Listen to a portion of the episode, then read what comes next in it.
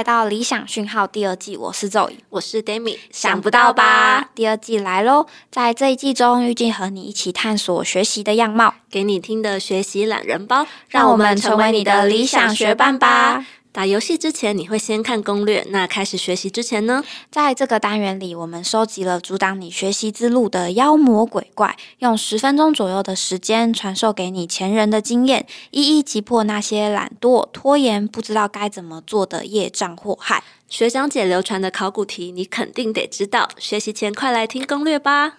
不晓得大家会不会有一个期待，是除了上班之外，也很想发展其他的兴趣呢？让工作跟生活可以维持在一个很好的平衡。但是，嗯，对于我个人而言，我觉得要做到这件事情有一点困难，因为有的时候工作已经占用掉我比较多的能量，或是下班之后放假的时候，常常都是比较喜欢耍废。对，那真的很羡慕那些可以发展个人兴趣、兼顾生活跟工作的人。那我们今天邀请到的这位创作者，他经营了三种以上。不同类型的自媒体，同时还有自己的工作跟救护义消的身份，在我心中是一个把工作、生活、兴趣都兼顾的很好的一个人。让我们一起来欢迎梨子，听听看他的故事吧。欢迎梨子，Hello，大家好，我是梨子，我是一个上班族，同时也经营着自媒体。那在 IG、FB、个人的网站还有 YouTube 频道，都在分享我的爬山跟生活。那在闲暇之余，我也是一名救护义消，我会跟着上救护车，一起提供患者及时的协助。哇，这样听离子的经历就觉得太丰富了吧？真的耶，就是我们明明就是一天只有二十四个小时，他怎么可以做这么多事情？对，好，那个梨子非常欢迎来到那个理想讯号。那我一开始认识你是因为看到你在 IG 分享的爬山资讯，然后也追踪了一段时间，发现你真的很喜欢爬山，然后爬的频率也非常的高。想问李子是怎么发现爬山这个兴趣，然后后来又是怎么维持，然后培养起爬山的习惯的呢？爬山兴趣的话，其实应该算是某次因缘机会下，跟好朋友去爬台北第一高峰七星山。那那算是我第一次爬山。那好奇你一个月都会去爬山几次？嗯，至少三次。哦，很多 哎，很多次。嗯，然后是不管是。呃，市区的山或者是那种比较大的山都会去。嗯，焦山或百越的话，都会特别安排。刚刚听李子分享，才发现说，其实呃，发展爬山的这样子的一个兴趣的时候，其实是有着一个开始跟相关的过程。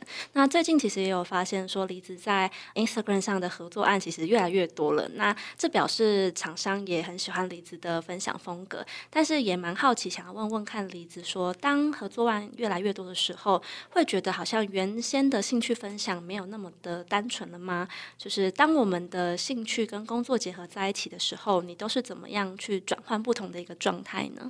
嗯，一开始确实会有这种感觉，很怕说哦，就是中国的山友觉得，哎，我变得很商业，好像在逼他们买东西、卖东西这样子。对，但是后来想想，其实我只是把我喜欢的事情，我觉得好用东西分享给大家，其实不是什么坏事。那很多人会说，兴趣结合工作，你的兴趣就会消磨掉。但是其实对我来说，我觉得不会，因为换个角度想，你的工作可以在你喜欢的事情中完成，那你做起来不就都没有压力吗？其实是开心的。所以对我来说，兴趣跟工作结合在一起的转换，是我更喜欢我的兴趣，因为它还可以让我有额外的收入。这样的兴趣跟工作之间的时间安排，你会怎么分配呢？因为像我会想要为了赶快完成一些文案或者是照片，我就会赶快把我的工作完成掉，让我可以在工作空档或午休时间可以去做这些事情。变成说我一天其实可以同时兼顾我的工作跟我的兴趣，这样子。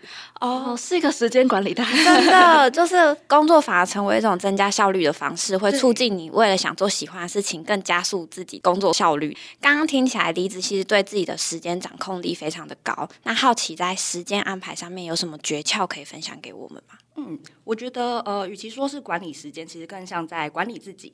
因为当现在可能有要剪片啊，要写文案，要工作，要完成事情变得越来越多的话，我就会开始设定一天、一周或一个月的目标。例如说，今天要做好几张图，写好一篇文案，那我就要利用今天的工作空档或者是下班时间，必须完成这两件事情。那如果需要比较长时间完成的，我就会设定一周或一个月的目标。例如说，这一周要写一篇文章，这一个月要写。呃，要剪一部影片，那我就在今天必须完成的事情事项之外的时间，就可以来处理这件事情。那如果可以提前安排的事情，也建议大家一定要提前先安排。像我每个月初就一定会先安排好哪几天要去分队协勤，那那天就必须要空出来。其实我觉得，只要是你想做的事情，时间怎么挤都挤得出来。对，那我建议大家可以先列出自己的代办事项，然后再利用时间四象限法排出轻重缓急的代办事项，然后再依照个人的习惯进行安排。我觉得时间不会不够用，但是只要你安排得宜，一定可以游刃有余。那我好奇离职会有就是可能安排好的事项，然后不小心延后或是拖延的这样的情况吗？还是你会尽量避免？其实常常会，对，我觉得不需要那么严格。每一个事情我都会先列好，比如说哦，这件事情我十号前要完成，那这件事情是二十号前要完成。那我今天没有完成没关系啊，还有九天，明天没有完成还有八天，就是所以不用那么有压力。但是你还是要在自己的步调上走。哦，因为有提早规划，所以大概会知道我还剩下多少时间，那反而就比较不会那么紧张。说哎，怎么办？我好像有这么多事情，但是我不知道哪一件事情应该要先做这样子。好奇离职当初怎么会接触到从事救护医销这样的工作呢？嗯，主要是因为我的另外一半就是消防人员，所以我才会进一步了解到，哦，原来救护车不是医院派出来的，是消防队他们负责的，对，所以才进一步想要了解这份工作。哦，那呃，好奇像救护医校这样的工作，平常都需要做些什么呢？呃，主要就是你要到你邻近的分队去协勤，那协勤的话，你就是在那边待命。然后如果说有案件发生，你就要跟着学长姐一起上救护车，那到现场去协助患者这样子。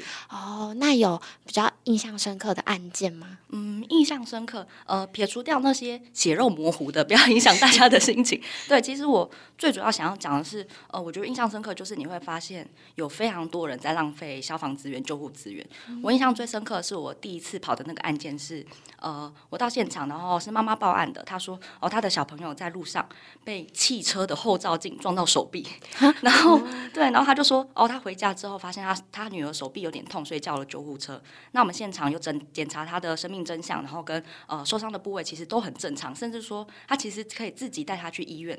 然后我们就问他说，哎，那你这样还有需要去医院，就是载你过去嘛？他就说要，因为他要申请保险理赔。我们就很纳闷啦，嘿，因为其实你不用靠着救护车，你自己去医院去申请那些收据，你都可以申请理赔。但是因为现在有很多民众都不了解，呃，什么情况下要叫救护车，甚至说以为我叫了救护车，我才可以申请理赔保险，这其实都是很错误的观念，这样子。哦，所以有的时候可能会因为这样子，呃，反而真正占用到那些需要使用这个资源的人。对，因为呃，每个分队它的。救护车其实数量有限，甚至说我我待的那个分队就只有两台救护车。嗯，那如果说我们真的因为哎很简单，你自己就可以处理的案件，而浪费掉这个救护资源，真正有欧卡，真正哎车祸现场。他们甚至就要派比较远的分队去协助，那是不是就会影响这个紧急救救护的时间了？如果说今天的听众朋友他们也想要成为救护医销的话，李子这边方便分享一下他们可以怎么做吗？嗯，首先你要有充满热情的心，没有啦，要有热心。对，其实主要就是，如果你真的对这块有兴趣，你可以到你家附近邻近的分队或消防局去跟学长姐询问，那他们就可以帮你报名。那报名之后，消防局其实有提供一个完整的救护课程，你顺利结训之后，就可以到分队去协勤这样子。哦，所以其实分队里面也会安排完整的一个训练的流程，然后训练课程。那这个训练课程结束之后，是每一年可能会回头再去做一个复习吗？哦，对，大概两三年的话，你还要再去做复训。对，那基本上其实。上课学的其实跟你分队学又是不一样的东西，所以我还是会推荐说，如果你们真的有兴趣，上完课一定要多多去协勤，多多去面临真的不同的救护情况，才可以增加你自己的经验值。哦，临场反应的部分就是理论跟实际应用上的差别，这感觉跟一般自工不太一样，它是一个比较长期的协助的一个工作。对。那我还蛮好奇，就是爬山是李子的一个兴趣，嗯，可能担任救护医销这件事情也是兴趣的一个部分吗？嗯，其实蛮多人会想说，哎，你去做救护医销是不是有什么特殊的意义？比如说我以前可能受伤被救，或者是我看到什么样的场景，哎，我也想要去学习。其实，呃，对我来说，我觉得是很单纯的理由，就是我觉得我还有能力，我还有余力去帮助别人，那我为什么不去做呢？那如果说我学到了这个技能，如果说哎路上真的有人受伤，我可以去帮忙，就是说你其实最直接帮助到的就是你身。边的人想问问看，李子在未来的期待跟发展，有想要往哪一个兴趣的方向去探索吗？